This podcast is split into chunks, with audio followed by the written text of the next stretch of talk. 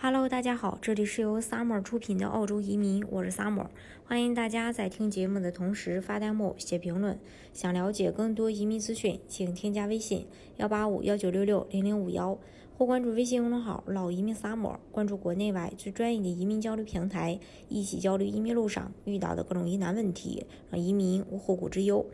那因为疫情的关系吧，澳洲的人口增长出现了八十年来最大的一个放缓，留学生、技术移民人数的剧增，使得澳洲经济复苏再次面临很大的压力。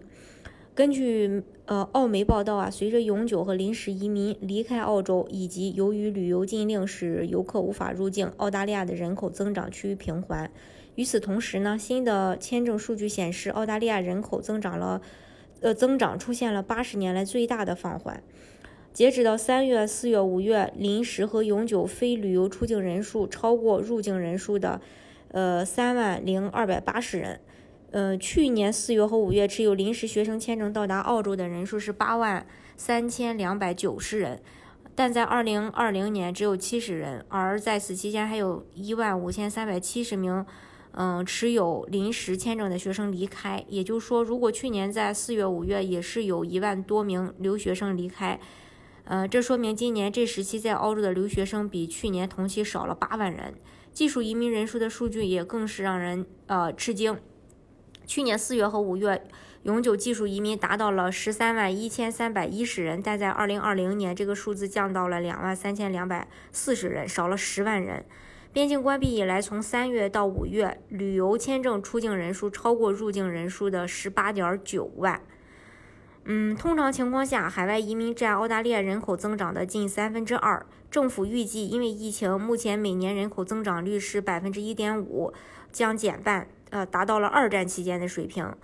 澳洲国立大学的人口统计学家利兹·艾伦说：“人口增长将依赖于自然增长，但是因为疫情对家庭经济的影响。”新生儿的数量也有可能会下降。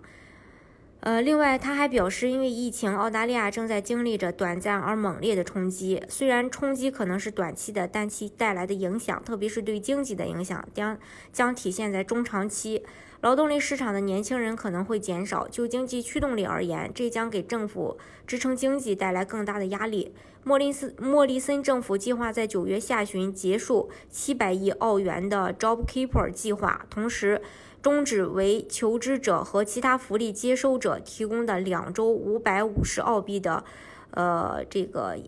冠状病毒的补助。嗯，ANZ 经济学家近日也表示。呃，该行预计澳洲经济在六月份萎缩萎缩了百分之五点七，之后在九月份这个季节会反弹百分之四。呃，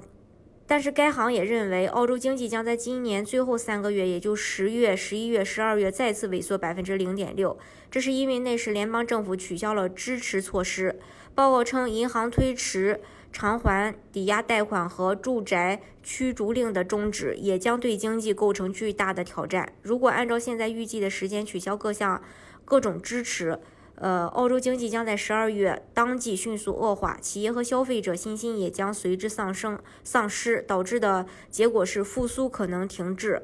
ANZ 预计失业率将在十二个月这个季度达到百分之七点五，也就是意味着在二零二二年经济和就业市场都不会恢复到疫情前的水平。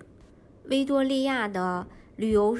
嗯，旅游业的理事会首席执行官也表示说，这场疫情标志着澳大利亚旅游业黄金时代的结束，也标志着澳洲丧失了最大游客来源国。一位。澳洲旅游业的前负责人表示，疫情过后，一嗯，澳洲应该把目光投向其他国家，开发更多的市场。在澳大利亚对中国游客发布旅行禁令之前，呃，Global 呃 Bowling 公司百分之五十的客户来自中国，嗯，老板还雇佣了很多会讲普通话的人，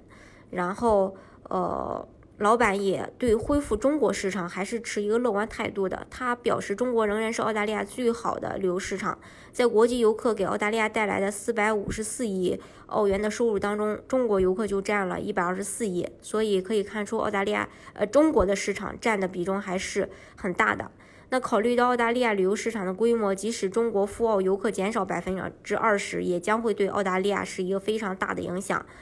显然呢，旅游业还是需要中国去支持的。那除了印度以外，我看不到其他国家能够代替中国的旅游市场。对澳大利亚来说，中国是一个符合所有条件的旅游市场。如果中国游客不来，我会想念他们。这不仅仅是因为商业利益，还因为他们热爱旅游。最后呢，人口减少，无论是房产业还是零售业，都会受到很严重的影响。游客被拒之门外，更是给旅游业带来了很大的打击。呃，所以呢，也希望这个疫情赶紧结束，澳洲尽快去恢复恢复往日的繁荣。